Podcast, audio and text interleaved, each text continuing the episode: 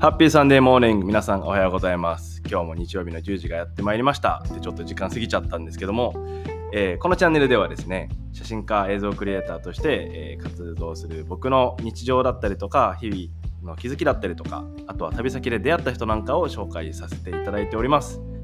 今はですね、えー前回のラジオで、えお話しさせてもらった時は和歌山県のみなべ市に、みなべ町にいたんですけどもそこで写真展を終えて今は糸島で写真展、えー開催2日目となっております。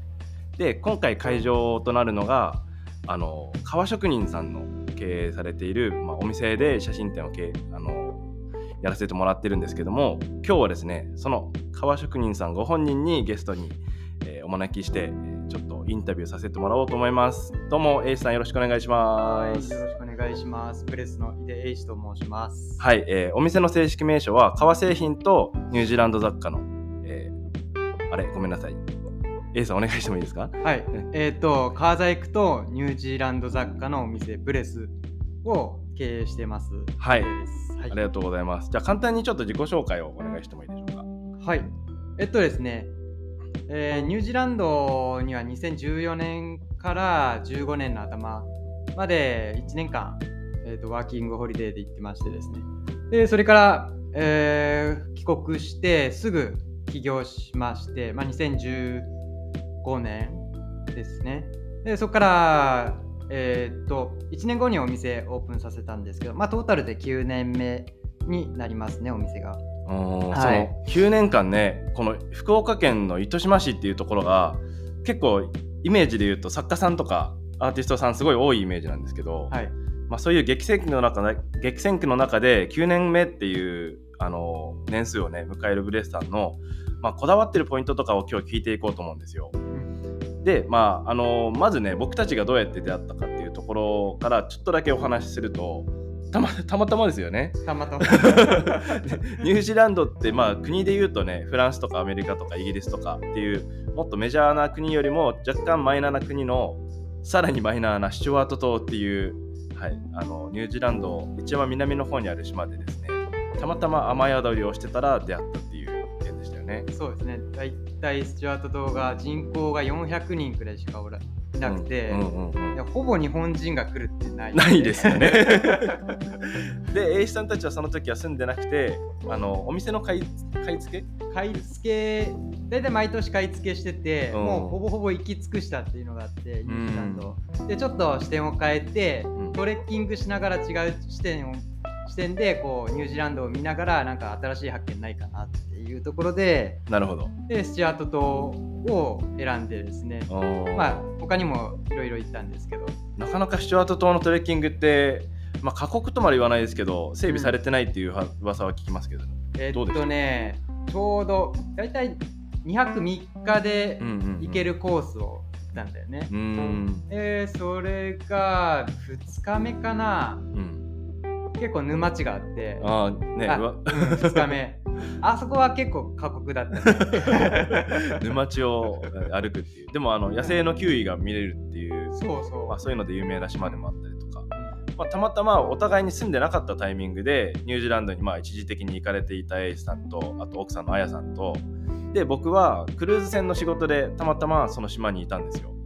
だからまあ滞在時間で言ったら島自体に僕が上陸してたのは4時間ぐらいだったと思うんですけどでそのタイミングで雨が降ってきてなんかフォースクエアとかスーパーの,、ね、そうそう。あの雨宿りにこう駆け込んだタイミングが一緒であなんかアジア人ですね、うん。みたいな話からお互い台湾人ですかとうん。かタイ人ですかみたいな話で、まあ、出会ったと。そう。大体この雨宿りしてたできる場所が1畳ぐらいの。なんかねすぐ隣だったんですよね。で A さんソニーのカメラ持ってるしあなんかカメラやるんですねみたいな。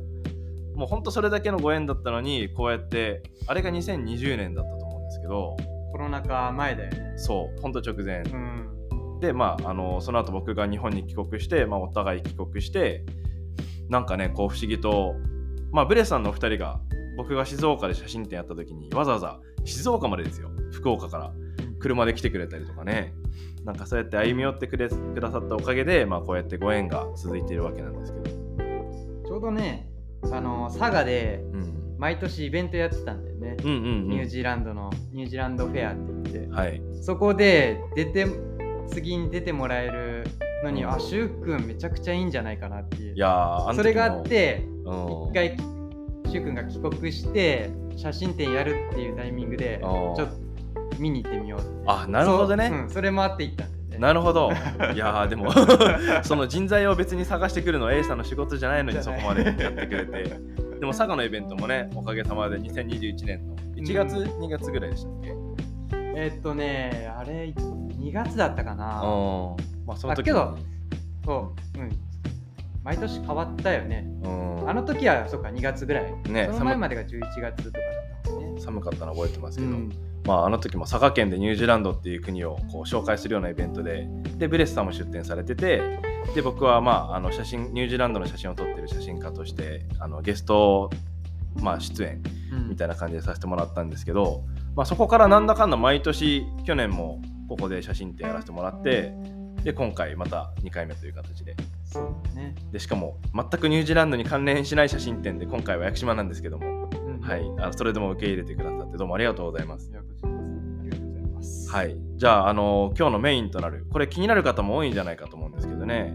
やっぱり作家さんアーティストさんでそういう人たちが集まる場所、まあ、関東だったら葉山とかですかね。うんうん。あと、まあ、九州だとやっぱり糸島って一番最初に名前が上がる場所だと思うんですけど、うん。人が集まるってことは需要もあるけどそれだけライバルも多いわけじゃないですか。そうだね。うん、で A さんが9年前っていうことは、まあ、当時はちょっとどういう状況からだったかわからないですけど、うん。ちょっとその辺も含めてうん。こう糸島でお店をずっと、まあ、革製品を主にね作られて販売されてそれで生計を立ててるっていうところでどういうとこにこだわられてるとかうん。あのそういうポイントをちょっと教えてもらいたいんですけど。えっとね僕がニュ、えっと糸島に来始めたのが11年前くらいかな。う、ーん。でその頃ってこんなに盛り上がってなくて、はい。けどあのその当時からもう全然前からいた若い方うんうんなんかもうすごい東京に出てうん。こう糸島ブランドを作り上げようっていう活動をされてて。あなるほどね。うん、でなんか割とみんなこじんまりとやってたんだよね。はい。だからそれなりにそれなりにっていうかお客さんはしっかりついててへ目立ってないんんだけど海沿い走ってても全然わかんないんだけどすごい作家さんめちゃくちゃいるあなるほど。それであのちゃんとお客さんをみんな持ってるってからあそれがすごいなっていう。このスタイルだったら、うん。だったらっていうか糸島でやるんだったらこのスタイルだなっていうのがずっとあってでまあ帰国する前ぐらいから結構やっぱり糸島うんが有名になってきてへえでこれはちょっとまずいなみたいな。あ逆に。流れとしてまずいな もうそっか。じゃあ糸島でやるっていうのはもうその前から決めてたんですね。決めてた。お結構焦りながら帰ってきたみたいな。ああなるほど、うん。でだんだん糸島がブランディング化されてるぞと。うん。へっえと後頭乗りは結構まずいああ中であって、うん。うん、だけどねまあ今いろんな方入ってきてるけど、うんうんだけど横のつながりが結構しっかり作れてれば、うん。うんこういうまあうちみたいなちっちゃいお店でもしっかりやれてるし、うん。なんか糸島はそういうのが大事なんじゃないかなっていうのは、まあ、まあ、当時からずっとあったんだけど、ん。今もずっとそういうふうには思ってるかな。なるほど。そこを意識してやってる。うん、実際ね A さんもなんか、まあ、地元の方と移住されたばっかりの方をこうつなぐ接点になってるとかっていう話も聞いたりとかやっぱりそうその、まあ、地域に溶け込むっていうかそういうところはやっぱ大事にされてるってことなんですね。うん、なんか喜んでもらえると嬉しいよね、まあ単純に。なんか必要とされるさしてもらえるってうん。すごくなんか嬉しいし、なんかそれに応えたいなって思うのもあるし、うん。まあ、ここで救われた自分が救われたのがすごい大きくて当時来始めた頃って結構うつみたいな状態で。あの会社員の頃ですか？そうそう、まあ、それはね仕事があの仕事でじゃないんだよね、うん。うん、仕事は全然問題なくて、うんうん。ちょうど震災後でボランティア行ってあでそうですよね、来てくれたって言ってた。岩手宮城福島って回って、うんうんでなんか帰ってきた時になんかねいろんなことをこう考えるようになって、うん。まあ自分のこともだしこの現地のことも、で考えるうちに鬱になっちゃって。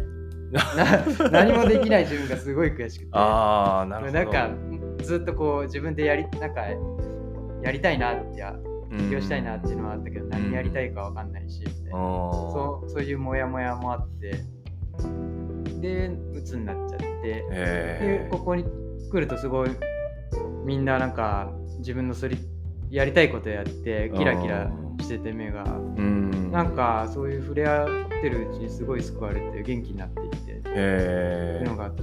うん。うん。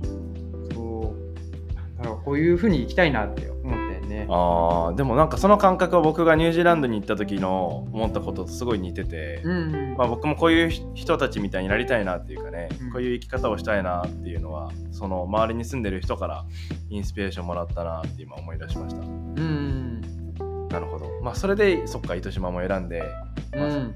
なんか、ううんん、まあ単純にここに住みたいなっていうのもあったし、うんうん。やっぱり恩返ししたいなってすごあいそういう気持ちが強くなって。ーいやーそれめっちゃ共感します。まあでもねその糸島が有名になったから有名な場所でやれば自分も有名になれるんじゃないかみたいな感じでうん。もしかしたらそういう人もねあの考えてる人もいるかもしれないけど、まあ、そこを利用するっていうよりはね自分が逆に貢献するぐらいの気持ちの方がうん。長続きするような感じもしますよね。ね。なんかやりがいはあるかなねなんか貢献しなきゃいけないからするんじゃなくて、そういう気持ちだからここでやってるっていう方がなんかしっくりきますよね。うん。こうなんだろうローカル。ローカルっていうとあんまり良くないのかな、うーん。まあどうなんでしょ当時からなんかみんな夜集まってうん飲んだりしてたんだけど、あー。夜中2時3時とかまで。佐賀から遊びに来て。うああなるほど。なんかその昔ながらのこう付き合いみたいなのがうん。すごい好きで。まあみんな移住者ばっかりなんだけど。へえ そっかいいコミュニティがもうすでにあったわけなんですね。うん。でもなんかうん。うん。そう変わっていく中でもそういう部分はちゃんと残ってたりしてて。うん。なんかそういう部分をなんか糸島の魅力って見てほしいなっていう。あー。いや今回ねあの A さんの、まあ、自宅もちょっと中見させてもらったりとかしてで使ってる食器とか、うん。ほぼほぼ糸島さんじゃないですか、多いよね。まあ、グラスから器から、何にしても、まあ、糸島で作られてる作家さんのうん。そうストーリーがあるしでそれ別にあの A さんだけが特別そうしてるかっていうと意外にそうでもなくて結構糸島で住んでる作家さんは、うん。あの糸島の画家さんの絵を持ってたりとか、まあ、ブレねブレスさんの財布使ってたりとかこうなんかお互いにリスペクトし合って協力し合ってる感じもすごい印象的だったんですけど。うん。なんかなんだろうね。お互いにまあ応援まあうち僕らも応援してもらってるっていうのもあると思うし、うん。応援しようと思ってかお客さんまあお知り合いの方とかも買ってくれ購入してくれてるっていうのもあると思うんだけど、うん。なんかすごい自分たちもすごい好きだなっていう。ね。あとなんか人だよね、うーんまあ、あここの人から買いたいなって。いう、いやー結局はそういう、うん。最後はそこに行き着くんでしょうね。うん、なんか人に惹かれてあこの方が作ったものだったら使いたいなって使っていたいなうんうん、いやーでもそこはなんか糸島のまああのすごいクオリティの高い精度の高い作家さんが多くてだからそのただ慣れ合いでっていうかね友達だからじゃあ買うよっていうんじゃなくてちゃんといいものだと思ってその人から買ってるっていうのも、うん。まあやっぱりそのお互いのレベルを上げていく上で必要なことじゃないかなって、そうね。うん、ものはすごくいいですよね多分 A さんとか別に友達だとしてもいいと思わなかったら買わないタイプじゃないですか。そう。そこ結構はっきりしますもんね。おーまあそうそうなんかねそれは今回糸島に来て2日間車を借りてこう糸島のねいろんな作家さんとかギャラリー巡り僕も初めてしてみたんですけどそれすごい感じてうん。でやっぱその売られてる商品まあ製品作あの作品とかもうん本当に精度が高かったしやっぱ見ててものすごい楽しかったんですよね。そうだよね、うん。なんか目が超えてくるよね。目が超えてくる。本当に。本物だけを見るとまあ本物だけを見るべきみたいなねそういうなんか何かなこれ。陶芸品じゃないな。あれか。アアンティークとかを取り扱ってる方のうん。話で本物だけを見る3年間みたいな。その偽物と本物を見見ちゃうとだんだん分からなくなるけど本物だけをずっと見続ければもうその期間を過ぎても本物と偽物の区別が分かるようになるっていう、うん。まあ品定めの時ですかね。うんそういう話も聞いたことありますけど。やっぱりその本物に常に触れられる環境っていうのはものすごく、まあ、僕自身もねちょっと、まあ、羨ましいじゃないけどこういう環境が身近にあったらすごいいいなっていうふうに感じました。うん。そうね。ね、本当ここにいると目が超えすぎて下も超えすぎて。あね、美味しい、ご飯も美味しいですからね。コーヒー屋さんも何軒今回行ったかな。まあ、たくさん、あの前回の写真展で僕の作品を購入いただいた里波さんっていうね、出店もされてしてしたりいただいて、里波さんもすごい素敵だし、でもなんか、ただコーヒーが素敵な素敵なんじゃなくてで、店舗がただおしゃれなんじゃなくて、やっぱそのストーリーとかね、うん。そのお店の個性っていうのも、コーヒー屋さんこんだけいろんなところ行っても、やっぱ個性も味も違うし、ねうん、うん。だから。なんかひ人が出るよね。人が出る。もうものづくりって。まあその、うん。食べ物料理にしても人が出る。からなんか面白いよね、うん。そこまでなんか感じていくって。はい。なんかワクワクする。うーん。ねですね。本当に糸島これから来られる方はそういう楽しみ方をぜひ。まあなんかどうやってそういう楽しみ方できるのって言ったらまずなんか1軒目どこかに行ってみたらいいんじゃないかなって思うんですけど、うんでそこそこからいろんなお店のフライヤーとか DM 置いてあってでこういうの好きなんですけどどっかこうおすおすすめありますか？みたいなね。やっぱす住んでる方とのコミュニケーションでつながるご縁ってであそこから紹介されてきましたって言ったら多分悪い気しないんですよね。そう。うん。そうね、うん。うん、結構まあなんだろう。福岡の方ってうんうん、人懐っこいっていうか、あそうなんだ。えー、割となんかねなんだろう。当たり前にうん。もう普通にこう仲良くしてくれるよくしてくれる。うんなんか他の他の地域から来られた方にうん。普通にこうその対応するとうん。逆にちょっと惹かれるぐらい そんなにあ近しいちょっと間違えたみたいな。あーなるほど。えうん、近寄りすぎたー、えー、そんな感じなんですね。けどなんかそれに慣れていくとん。すごい楽しい、逆に県外に行ったらちょっと塩対応に感じちゃうぐらいじうゃないですか、それはあったりするよね。なんだろうこうちっちゃい看板とか見て、うん見つけてなんだろうみたいな、うん。うん入っていくのがだんだんだんどんどん楽しくなる。ああ いやた確かに看板はちっちゃいお店多いですね。ちっちゃいよ 行けば行くほどなんかね、うんもう本当面白くてね。うんそれですごいハマっていったよね。き始めた時はね、でもあのこれから糸島、まあ、ニュージーランド好きの方はね多分ニュー糸島ニュージーランドとかで調べたらすぐここも出てくると思うんですけど、まあ、ここに来てもらったらもう糸島も長い A さんとあやちゃんからいろんな情報も聞けるでしょうし、まあ、じゃあ最後にこのあの今日のラジオ締めくくりでちょっとお店のなんかアピールポイントっていうかこんなお店ですよって紹介をいただいてもいいですか？えっとですね、まあ、雑貨に関しては自分たちが直接現地で見てきていいなって思う思ったものを取り扱ってます。まあ、うんうん。基本的にエコ雑貨うん。とアーティストさんがオリジナルで作ってる、まあ、作家さうんんが作ってるもの、まあ結構ニュージーランドに行っても出会えないだろうなっていう。うん。けどニュージーランドの良さをすごく伝えれるような商品を集めてる。いやよくよく集めたなって思うぐらいすごい あのニュージーランドも全員が全員精度の高いものを作ってるって言ったらそうでもないじゃないですか。そう。なんならちょっとクオリティが低いものもたくさんある中でこんななんか洗練されたものよく見つけてきたなって。だいぶもう帰ってきてうん。5回行ったかな、ー毎年3000キロぐらいうん。北島も南島もあそんなに？走り回って。で作家さんを巡り回って。そうそう。行きまくってもうその中で選んできたもの、もうだ、これだけ探してけどこんだけの品数しか集めれなかった。ところはえあるんだけど、おー。けどすごいいいものはーあると思うし。いやーそれもなかなかね口で言うのは簡単だけど実際やるってなると大変ですよね。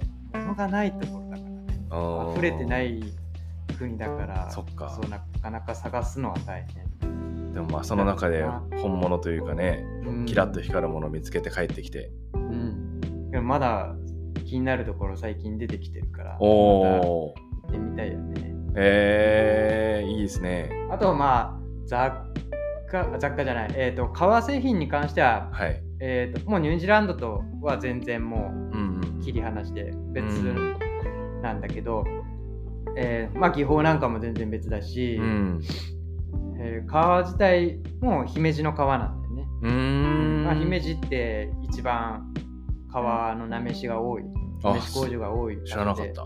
まあ、なんで姫路使ってるかって言ったらやっぱり国産のものを応援したいなっていう気持ちがすごく強くて、うん。まあ、その中でも昔ながらの製法で作ってる。あさすがこだわってそこからやっぱこだわってまあ、ます、ねそこまで、ね、なかなかお客さんもし気づかないんだけど、うんうん。それをちょっと伝えれたらなっていう応援したいなそういう企業をっていう気持ちもあって。でまあ手縫いで基本的に、まあ、ミシンも使うんだけど、うんうん。基本的に手縫いで作って修理がしやすい作り方、へー。でなおかつシンプル。うんでまあお客さんの好みによって糸の色だったり革の色変えて個性を出していく。うん。ような作り方をしてるかな。うーん素晴らしい。ちょっと僕何回も来てるけどその革のこだわりはちょっと初めて聞いたので。あまあ A さんねもともと自分からこうガンガン喋るタイプじゃなくて、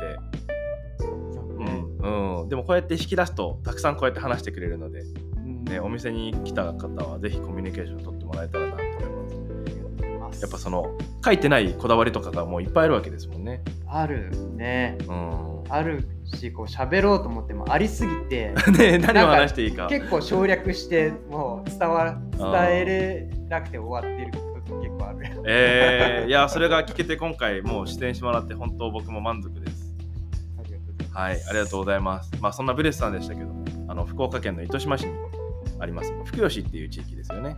そうだね。はい。うん。まあ、こちらのすごい素敵なあの、まあ、会場のことも話し始めると1時間ぐらいになっちゃうと思うんですけどこのお店ももう A さんの DIY ですごい素敵に作られているので、まあ、ニュージーランド好き革好きだけじゃなくですね、まあ、本当興味がある方は来てもらえたら嬉しいと思います、はい、でこの写真展ですけども本日も、え開催しておりまして明日明後日の10月10日まで、えー10時から17時の間で開催しておりますのでまあ、糸島福糸島と福岡、まあ、もしくはちょっと遠くのね九州の方なんかもし興味持っていただけたら見に来てもらえたら嬉しいと思います。はい、あとはあの A さんに質問とかがある場合は、まあ、もちろんブレスさんのインスタに直接メッセージしてもらえてもいいんですけどあのいつもと変わらずですねこちらのラジオにレターを送っていただけたらまた次のラジオに紹介させてもらいたいと思いますので、まあ、感想などいただけたら嬉しいです。はい、じゃあ今日は、えーゲストとして参加していただいてどうもありがとうございます、エイシさん。ありがとうございます。どうもありがとうございます。それではまた次のエピソードで会いましょう。